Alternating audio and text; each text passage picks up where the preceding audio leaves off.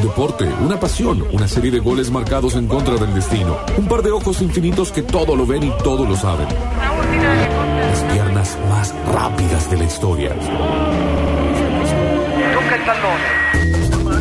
Una mano, una pelota, una pulsión misteriosa que se decide por el futuro en lugar de reescribir el pasado sin parar. Y un Dios omnipresente para frente a un tapiz que teje el torso de Diego Armando Maradona, escapando de sus dones con un tapado en los hombros. Es momento de vestir la camiseta de nuestro equipo preferido porque Octavio Gencarelli tiene cosas que decirnos.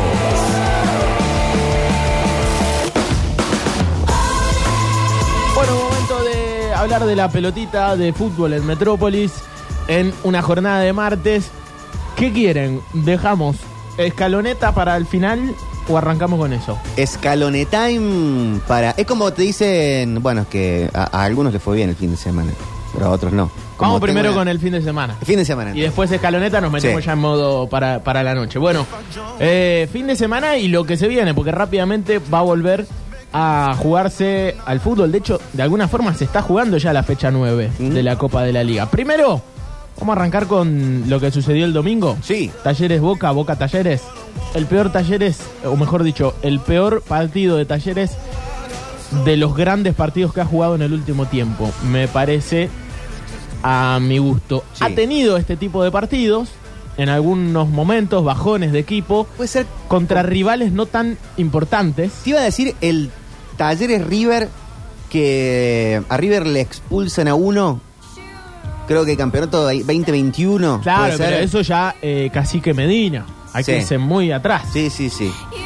Ya gestión, gestión Javier Gandolfi, eh, claro, que el partido sí, que aparte era un partido de campeonato prácticamente. ¿no? Si le descontabas a River, medio como que ahí la pulseada la ganó Gallardo, Gallardo claramente, con uno menos, fue Mm. muy superior ese día. Bueno, puede ser eh, un partido comparable porque de alguna forma era decisivo. Eh, pero bueno, la sensación es que Talleres, por lo menos a mi parecer, había tenido partidos de este calibre, es decir, de bajo rendimiento en general, siempre en partidos que no tenían tanto peso, ¿no? Mm. Entonces uno decía, che, ¿cómo venís de jugar un partidazo contra Boca, con un partidazo contra River, contra el que sea, pero eh, decisivo, contra Colón en Copa Libertadores, ponele, por decir un, un rival, y después tenía ciertos bajones en la tabla que uno podía decir, bueno, quizás se subestima un poco al rival, capaz que se, se relaja un poco, pero nunca en un partido de peso propio específico, como son los cuartos de final de la Copa Argentina. Y contra un equipo que propone, porque la ficha que se jugaba en esos partidos de talleres era más del tipo, bueno, un equipo que se pone mucho atrás, que defiende todo el partido, que no te deja Sí. manejar la pelota, complica a talleres. Acá estaba dado para que un talleres funcionando bien hiciera un buen partido. uno piensa en el partido con River, que, que fue 16 avos, ¿no? Porque Sí. después hubo octavos, eh, lo, lo ganó en Mendoza, bueno, se me fue Chacarita. Sí, a- eh, Almagro. Mm, no. No, no me acuerdo. Bueno, eh, pero claro, ¿Colón? Lo, lo cierto es que anterior a eso, Colón, lo cierto es que anterior a Colón, River en Mendoza, ¿no? Y ese partido, River te salió a atacar, como sucedió con Boca el domingo. Talleres no solamente lo neutralizó, lo superó Sí. ese día River. Si uno le busca la vuelta a un partido frente a Boca, el partido frente a Boca en Córdoba, Boca fue dominado por Talleres. Talleres lo superó también esa vez en Córdoba y le ganó bien. Eso fue eh, este año, no hay que irse tan lejos, ¿no? Eh, creo que fue uno de los mejores partidos de el Boca de Almirón. Mereció ganar por más diferencia. Sí. Mereció no ir a los penales, de hecho, mejor dicho. eh, porque Cavani erró varios mano a mano.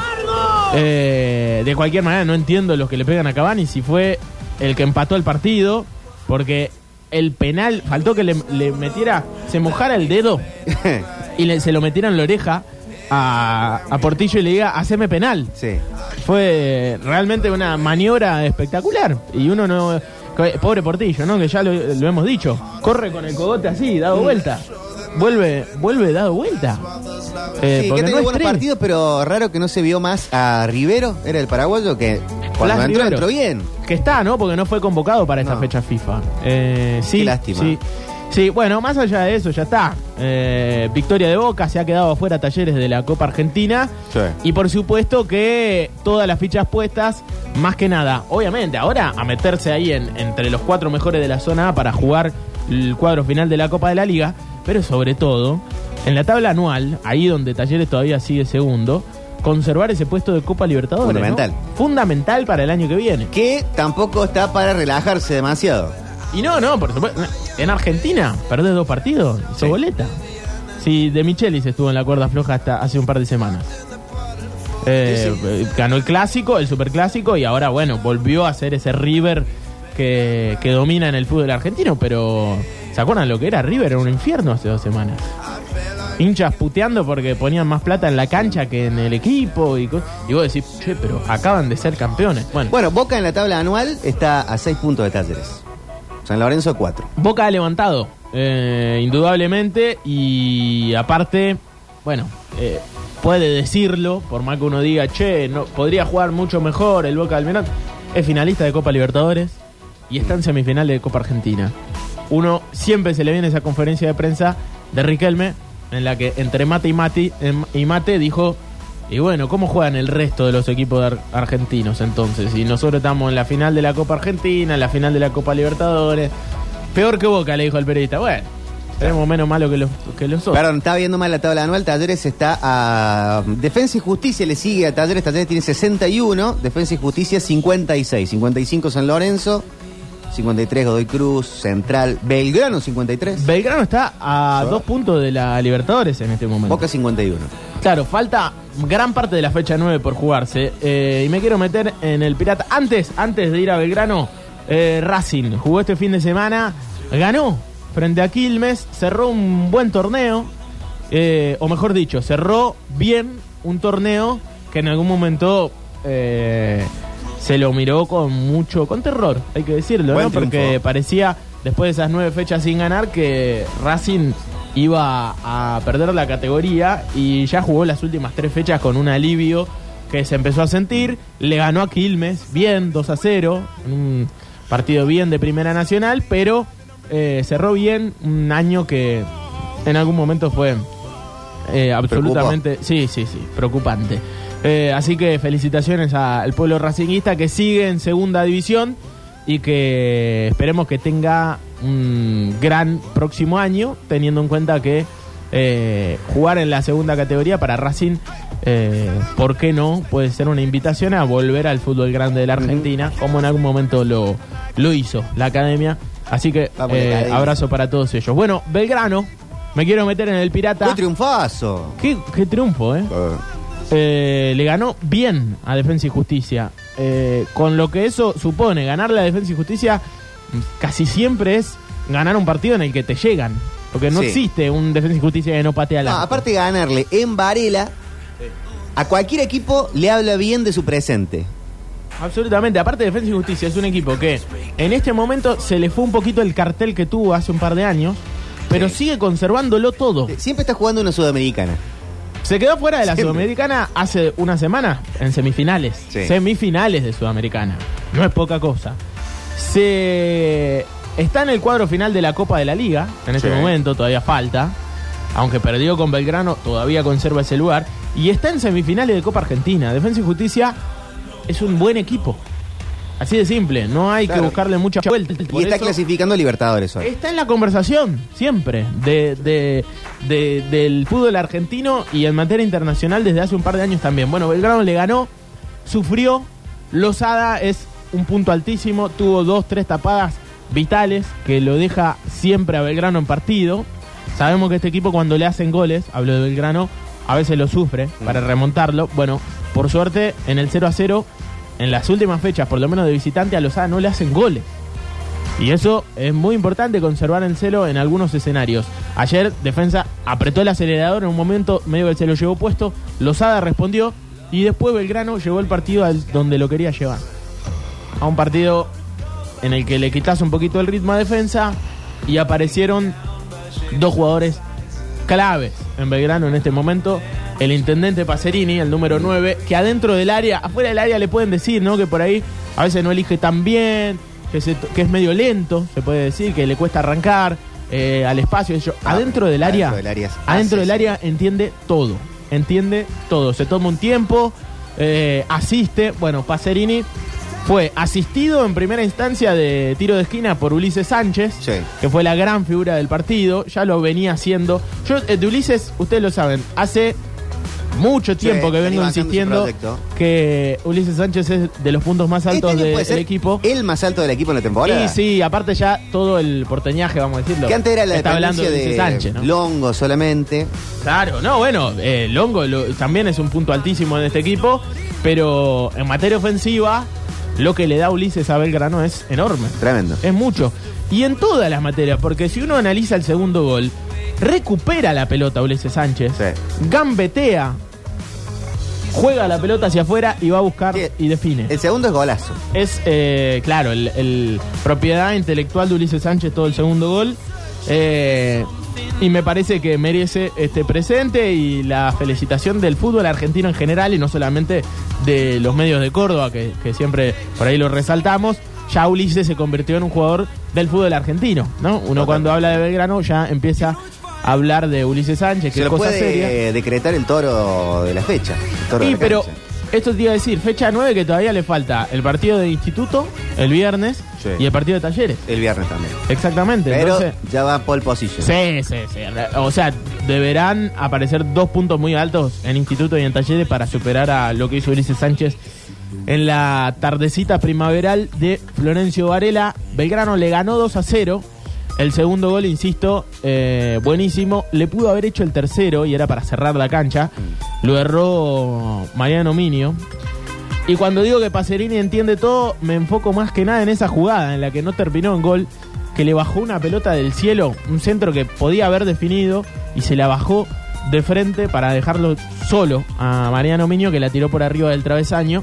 Eh, insisto, Pacerini y Ulises Sánchez son tan importantes como los Ada, por ejemplo, y como Longo. En materia defensiva, eh, que muchas muchas veces resaltamos que sostienen al equipo, bueno, hoy por hoy es uno de los equipos más goleadores del torneo. Belgrano, no eh, hay que dejar pasar esto, tiene 14 goles, solo River tiene más goles que Belgrano. Muchas veces se habla de, de Farré como un técnico defensivo, es Sí. cierto, piensa un equipo eh, y siempre muy ordenado, estructurado, qué de la sé yo. Zielinski. Claro, pero muchas veces, como le pasaba a Zielinski en Atlético Tucumán, es uno de los equipos más goleadores. En un momento Zielinski era, tenía en Atlético un equipo que hacía goles en todas las canchas. Bueno, Y ya es tendencia total, porque el campeonato pasado tenés el goleador del torneo. Y en este, en la actualidad, tenés el goleador y el más asistidor. Exactamente. Eh, y ayer cumplieron los dos, ¿no? Pasarini hizo un gol, después asistió. Ulises asistió, después hizo un gol. Sí, y Pasarini tam- y sin tanto penal tampoco. No es que no, valen igual, pero. Obvio, pero no, no. Eh, de hecho, uno solo. Sí. Un solo gol de, de penal tiene Pacerini en, en el torneo, es cierto. Eh, ha encontrado en, en el intendente Pacerini un goleador extraordinario Belgrano y hay que felicitarlo porque había que suplir la baja que significaba Pablo Vegetti. Sí, cosa que no pasó en Berghain. Bueno, por ejemplo, O al menos del momento. hasta el momento. Sí, habló fácil, viste que fácil siempre es vivo.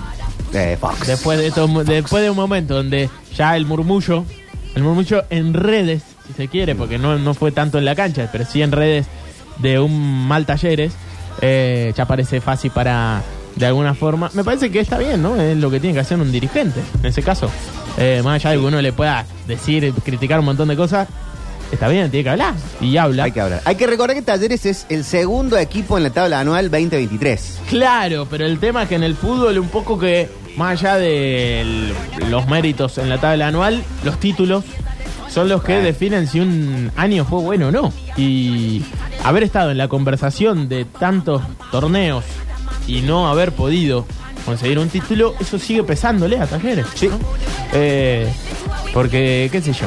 ¿Se acuerdan lo que era la selección argentina? Un incendio eh, jugando Sí, la finales. impaciencia de dale. Jugando finales. Ya siendo Claro. protagonista en todos los torneos que disputaba. eh, nunca alcanza cuando, cuando no se dan. Y por eso me parece que en talleres ya ese murmullo tiene más que ver con eso que con el año. Sí, en la tabla anual está segundo, no, no, no hay chance que uno pueda decir un mal año futbolístico de talleres. Sí, y no es que está sin chance para clasificar a, a los cruces de esta misma copa. No, no, está ahí, ganás dos partidos, insisto, y, y se vuelve a meter. Bueno, Ahora viene Arsenal. Viene Arsenal viernes a la misma hora que Instituto Huracán, o mejor dicho, que Huracán Instituto. Así que doble transmisión eh, este viernes en la cadena del gol, en Parque de los Patricios y en el Kempes, ¿no? Sí. Eh, los dos partidos que restarán de nuestros equipos en la fecha 9 de la Copa de la Liga.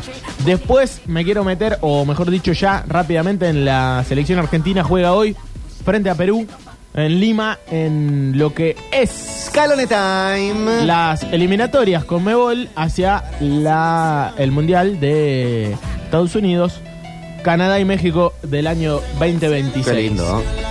Bueno, hay distintos partidos, vamos a ir repasando. A las 18, Venezuela-Chile. A las 19.30, Paraguay-Bolivia, en donde vuelve a ser titular Ramón Sosa, que recién veía una estadística. Es el tercer gambeteador de estas eliminatorias, por detrás de Neymar y de Luis Díaz. Toma. Eh, Toma un tereré. qué sé yo. Eh, pero bueno, son estadísticas. Habla de un gran momento de Ramón Sosa. Eso eh, me imagino fácil. Eh, frotándose las manos. Claro. 20-30 Ecuador-Colombia. En otro duelo eh, muy interesante. Dos eh, países que se conocen futbolísticamente mucho. Hay muchísimos colombianos jugando en Ecuador y muchísimos ecuatorianos jugando en Colombia. Y por eso es un lindo partido de países limítrofes. 21 horas, hablando de limítrofes y de historia, el partido de la fecha. Sí. Uruguay-Brasil. Partidazo total. En Montevideo, el seleccionado de Marcelo Bielsa recibe Sí. al Brasil de Neymar. Y Brasil que va, no te digo necesitado, ¡Eh! pero el empate en Brasil contra Venezuela te, te obliga, siendo Brasil, a ir a poner la pata bien firme. Si nosotros somos del murmullo, los argentinos, los brasileros, Eh. nos ganan, pero, pero históricamente el maracanazo es el partido de- del murmullo histórico. Y Brasil es más exitista que Argentina, aún. Han quemado estatuas de Ronaldinho post 2006. Neymar. A Neymar lo. Ahora que tachaban. Neymar y ponían Marta, Claro, cerca exactamente. 2014 por ahí. Eh, por la jugadora, la número 10 de, de la selección de Brasil femenino, sí. Bueno, Uruguay-Brasil, así que. Eh, nada, aparte ya. Y Brasil, el último título a nivel selección que es Copa América contra Argentina, 2007. ¿O eso fue No, eh, Confederaciones? Lo. No, no, sí, fue Copa, Copa América 2007 en Venezuela. No, Venezuela. eh, Brasil ganó la- los Juegos Olímpicos 2016. Bueno, pero Neymar. eh, no, pero yo los cuento, ¿eh? Yo los cuento. como Uruguay. Los festejo. No, no, no como una Copa del Mundo, eh, pero al nivel de una Copa América, si se quiere. Sí. Pero es mayores. Es sub-23. Claro. Pero. Pero sí, sí, yo lo, lo cuento como un. El brasilero como un título que- más. Yo a Messi le cuento el, el, el Juegos Olímpicos del 2008. ¿por Sí. no? Lo, el, pero el brasilero que tiene cinco estrellas en la camiseta. Contará así también el. Como nosotros, una Copa América, una más, una menos. Eh, sí, Funcionó en su momento así, pero. eh, de hecho, creo que lo festejaron mucho porque no lo habían podido conseguir nunca. Era Ah, como el verdad. título que les faltaba a los es brasileros. verdad. Y aparte por Neymar, porque Neymar había tenido aquel eh, aquella lesión en el 2014 Sí. que lo sacó del mundial, de su mundial, que era el mundial en Brasil, el número 10, muy joven, todo el peso de todo eso, medio que se sacó la, la mufa en el 2016. Aparte en Brasil se jugaron esos Claro. eh, Juegos Olímpicos, ¿no? De Sí, Río. los que Bol- Bolsonaro bajó a la cancha a festejar. Claro. Penales exacto. boludos, fules boludos. Eh, no, no, pero vos decís, Ah, ah, lo- ah. vos decís Copa América, ese es el último título. Ese es el último título. Ese es el último título, Ahí está. 2019. Copa América 2019. Yo hablaba Ahí de está. los Juegos Olímpicos del 2016. Tenés razón. Jugaron, ganaron la Copa América del 2019. Ahí está. Frente a Perú, la final. Frente Perú. Tenés razón. Bueno, ese es el. Ah, sí, Brasil es de esos equipos que no necesitan eh, títulos muy lejanos para eh, perder la tranquilidad. No, Eh, pueden haber ganado un título y a las dos semanas. la quieren de nuevo. Y sí, aparte Venezuela le empató con un golazo el otro día. Un partido tremendo. eh, Argentina es el único que tiene puntaje ideal, nueve puntos. Estamos muy bien. Y habló el técnico de Perú y me encantó lo que dijo. Tiene razón, por más que algunos salgan a pegarle, porque to- todo molesta, parece, en este momento a nivel Argentina de, de declaraciones, medio que se entró en esa sintonía medio boluda de eh, todos, viste, como el otro día el pibe que eh, se decía que lo escupió a Messi. Y Messi salió, lo liquidó. Sí. Eh, y después medio como que vos ves la imagen y no la había escupido. No, estaba re lejos. De hecho, el pibe le había pedido una foto hace un tiempo. Qué sé yo. Estamos un poco en esa de medio de Paul todos. ¿Viste que de Paul salta? Sí. Que- ¿Quién es? Pues no sé quién es el chico Bueno, este. Leo. Eh, Igual si te dicen que te escupieron, te calentás y podés declarar y, así. y la reba con la declaración de Messi a morir. por Messi supuesto. enojado, gran Messi. Eh, pero bueno, lo cierto es que mm, dijo eh, Juan Reynoso, peruano aparte, técnico peruano, después de lo que fue la gestión Gareca para. Perú mucho tiempo, eh, aparte tantos argentinos en, en los equipos eh, de Sudamérica, eh, Juan Reynoso es de, de Perú, nació en Lima, dijo eh, que Argentina ya no depende de Messi. Y tiene razón. Sí. Lo demostró el otro día frente a Paraguay. Argentina lo paseó a Paraguay. ¿eh? Era un partido Ah. de dos, tres goles al primer tiempo. Suena en la el primer tiempo. Y, y solamente terminó, fue mentiroso el resultado, 1 a 0. Sí, pero después entró Messi, casi es un gol olímpico que pega en el palo. eh, Un tiro libre Un tiro libre hermoso que pega en el palo también. Claro, pero Argentina no necesitó del ingreso de Messi para ser superior a. Paraguay. Ya antes de eso Si el primer tiempo Lo- iba lo 4-0 arriba Argentina, nadie discutía. hubiese estado bien, tal cual. Eh, bueno, ¿cómo forma la Argentina? La Argentina esta noche. El Dibu Martínez será el arquero. Montiel vuelve al equipo. Muy Gonzalo en el lateral derecho por Molina. Cuti Romero, Nicolás Otamendi, Italia Fico en el fondo. De Paul, Enzo Fernández, Alexis McAllister, que hoy es más un contención y Enzo suelto, ¿no? Contrario a lo que fue en el Mundial. Nico González vuelve a ser Sí. titular. Eh, recordemos, Di María lesionado. Messi, y aquí la gran duda todavía a esta hora, a despejarse en un rato nada más, o Álvarez o Martínez, o Julián o Lautaro, es la duda de Lionel Scaloni. ¿Es imposible ver a Messi con Julián y Lautaro arriba? y no saliendo Nico González podría suceder en este equipo. No, de una, pero el planteo de Scaloni. Contempla poder sacar, porque el otro día cuando entró Messi, Sí. sale Julián. Salió Julián, sí. Sí, Eh, sí, sí, yo creo que eh, puede, puede suceder, puede suceder. Julián hoy está jugando detrás de Haaland en el City. Eh, creo que lo está utilizando detrás de Lautaro, lo hizo el otro día eh, frente a Paraguay. Rindió, Julián Álvarez jugó muy bien. Eh, y Messi es un todocampista, un jugador de toda la cancha, un jugador que, Sí. que puede llegar al gol, pero también puede jugar unos metros más atrasados si- según pida el partido. Entonces, lindo para un ratito de si eso. está bien y no lo quiere sacar, puede tranquilamente jugar Julián, Lautaro y Messi arriba. Pocas veces pasó. eh, entiendo que tiene que ser un momento del partido donde eh, el ritmo no sea tan frenético como para tener tantos futbolistas en ataque, teniendo en cuenta que Nicolás González le da eh, un respiro y un alivio a Tagliafico. Me da mucha bronca a la gente que critica a Nico González. No saben nada de fútbol. No saben nada. Y son mala gente, seguramente. Nada de fútbol saben. ¿Está bien lo que dije, Pablo? Sí, excelente. Eh, nah, Deben sí. comer la carne seca. Es como en un contexto donde sale todo, te vas a poner a criticar a, a- a uno que erró un gol. Eh, Claro. Bueno, sí, es así, el fútbol es así, pero no, no es tan grave. Es cierto que el otro día no tuvo su mejor partido, pero merecidamente juega la selección argentina, Nico González. No, no entiendo cuál sería la razón. Creo que es el jugador del técnico.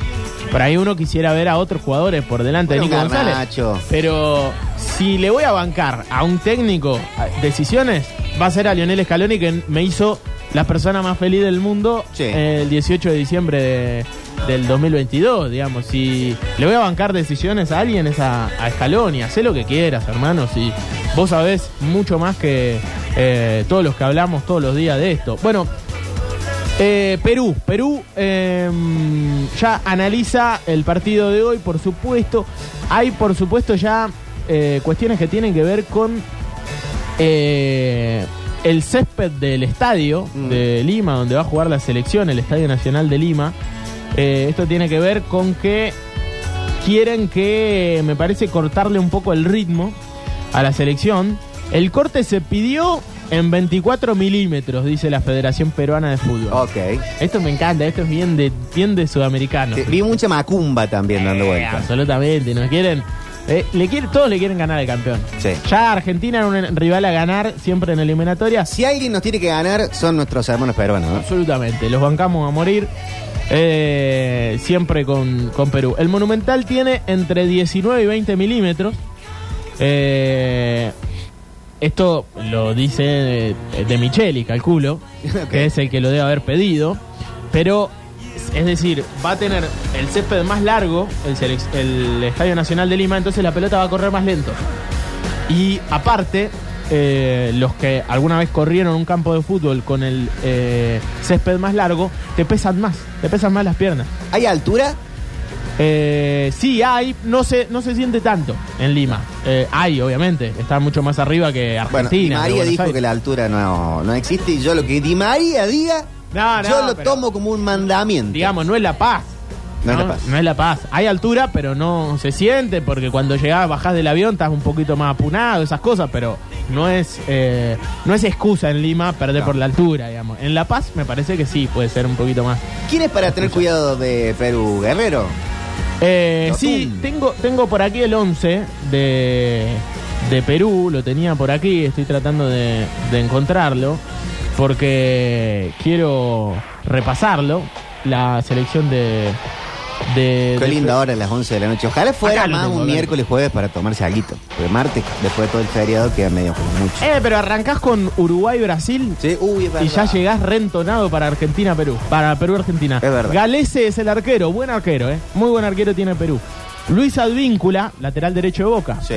Va, lateral, volante, qué sé yo, de lo que Sí, lo pone juego Almerón. de delantero también. Eh, mucho conocido como en la selección de Paraguay, mucho pasado en Argentina. Carlos Zambrano, marcador central en algún momento también del Ceneice. Eh, o Renato Tapia, aquí una duda, o Callens, dos muy buenos centrales. Y Luis Abraham es el eh, segundo marcador central. Trauco puede jugar de lateral o de volante. Pongámoslo de una línea de cinco. Sí. Ponele, Trauco volanteando. Yoshimar Yo- eh, Yotun, hablando de buenos nombres, que le gusta a Pablo Durio, le gustan los nombres eh, divertidos. Yoshimar Yotun Sí. es de los mejores nombres que tiene, sin lugar a dudas, Y, Perú. mm, Que no parece, atención Inedi, que no parece peruano, Gianluca Lapadula. Claro, porque es hijo de italiano. eh, eh, de, juega en el, Torino. Pero hoy no juega de titular, me parece, No en la está. Padula. Pedro Aquino, André Carrillo, Joao Grimaldo, está también haciendo la transición Perú, ¿eh? de una selección que anduvo muy bien, la de eh, Gareca, pero con algunos jugadores ya bastante viejos, qué sé yo, Sí. uno puede pensar en Jefferson Farfán, ¿no? Que histórico, hoy ya eh, dejando de a poquito la selección. Pablo Guerrero también tiene sus años. También, también. De hecho, no va a ser titular. André Carrillo, Joao Grimaldo, Paolo Guerrero y Brian Reina. Sí va a ser titular Paolo. Entonces, el que no va es La Padula, Gianluca La Padula. Eh, es lo que elige Juan Reynoso. Puede haber alguna modificación, por supuesto, esto es improbable, que llega desde Lima. Pero eh, ahí está Perú, ¿no? Con muchísimas ganas de ganarle a la selección argentina. Porque siempre es lindo ganarle a la selección argentina, pero aparte porque es el campeón. Vienen de perder 2 a 0 frente a Chile en el Clásico del Pacífico Claro. como se le conoce, al Chile-Perú. Así que eh, viene mal Perú, ¿no? Y encima se enfrenta al campeón del mundo. Perder contra Chile para los peruanos no es, no es negocio. los clásicos se ganan. Y el eh, Perú-Chile es un clásico. Di María, por último, para cerrar, dijo que la Copa América del año que viene va a ser su último torneo con la selección argentina. Es decir, se despide de la posibilidad del Mundial. Esperemos que esta frase no llegue nunca del capitán Lionel Messi. Ojalá que no. Eh, Que no ayuda para nada si queremos, si tenemos ese deseo, que está bien que no sé si están escuchando o no. Pero hay cierto periodismo de Buenos Aires Sí. que en todas las conferencias de prensa a Scaloni le preguntan, ¿y Messi? ¿Y esto va a ser el post-Messi? bueno, yo ¿Qué el otro día me retó Messi?" Pablo Durio de que yo estaba un poco con esa, ¿viste? No preguntándole, porque no estaba en conferencia, pero estaba un poco eh, pensando por los indicios que hay, porque él, no juega de titular, porque ya está negociando minutos. Sí, hoy va a ir de titular. Hoy es titular, hoy es titular y medio que Scaloni dijo lo que dijo Pablo el otro día, déjense joder, loco. Es como irse de vacaciones y estar diciendo, bueno, no, eh, son 10 días, ahora quedan 8. Ir tachando. Ahora quedan 7. Sí, ahora, pará, viejo. Disfrutemos, disfrutemos, disfrutemos. Que, que Messi siempre que entra a la cancha puede tener menos ritmo. El otro día hizo casi hace un gol olímpico, después un tiro libre. Esas Es gambetas un ah, en una baldosa. Es increíble. Eh, el tiempo, por supuesto, nos hará saber todo esto, pero mientras tanto hay que disfrutarlo. Bueno, Di María además habló eh, de las posibilidades de volver a Central. Qué lindo sería, ¿no? Sí. Que empiecen a volver jugadores de ese peso, de ese calibre, eh, ya campeones del mundo, retornar al fútbol argentino, como puede llegar a ser la vuelta de Di María Central, ¿no? Un jugador eh, infravalorado mucho tiempo. Hoy por hoy ya no se puede infravalorar a Di María. Se puso solo Sí. eh, entre los jugadores más importantes de la historia del fútbol argentino. Pero bueno, hasta hace dos años mucha gente eh, hablaba giladas sobre Di María. No quería. No lo quería, a Di María no lo querían, Fernando. Eso dijo el Diego hace mucho. Que bueno, que fue el primero en convocarlo, ¿no? A, Mm. a Fideo. Eh, ya había sido estado antes con en aquellos Juegos Olímpicos de Beijing con Batista. Pero Diego lo llevó a la selección mayor de alguna forma, ¿no? No, no la sub-23. Así que es un poco lo que se viene. Eh, estará Tommy Cepeda para los relatos esta noche, jornada nocturna, 23 horas, la cadena del gol como siempre, junto a ¿Por qué Nacho Ben. No sé, eh, Juan, cada vez que yo nombro a algún compañero, eh, Juan lo bardea. Hay que ir a la carpeta, a la cartuchera del amor. Sí, no, pero Juan está. Eh, dupla, Está en Nacho Ben, modo- eh, Tommy con Nacho Cepeda, Ben. Tommy Cepeda, Nacho Ben. Crack, ídolo. Ah, bueno, con Nacho está todo bien. Eh, entonces, la dupla para. Eh, Tommy esta Cepeda, noche. el rey de la primavera 2023. Y bueno, gran parte de que eso suceda ha sido por este programa. Mientras vos no estabas, nosotros nos encargamos de potenciar que eso suceda. Hubo goleada, vi los números. Sí, sí, sí, sí. Hemos hecho. Pablo Durio se puso la campaña al hombro. Y por eso Tommy Cepeda es el rey de la Lo primavera. mínimo que merece. Sí. Cerramos el bloque del fútbol con la selección argentina que esta noche va a jugar. Y como siempre, el micrófono de la radio va a estar ahí para contarlo. Se viene la fonola en el próximo bloque. Ahora los fabulosos Cadillacs. Con una canción que siempre tiene su fillo a viernes. Bueno, es falso lunes, hoy martes, pero juega la selección argentina, juega la escaloneta campeona del mundo, juega Messi de titular, así que estamos mejor todavía. sé bien qué día es hoy. Solo sé que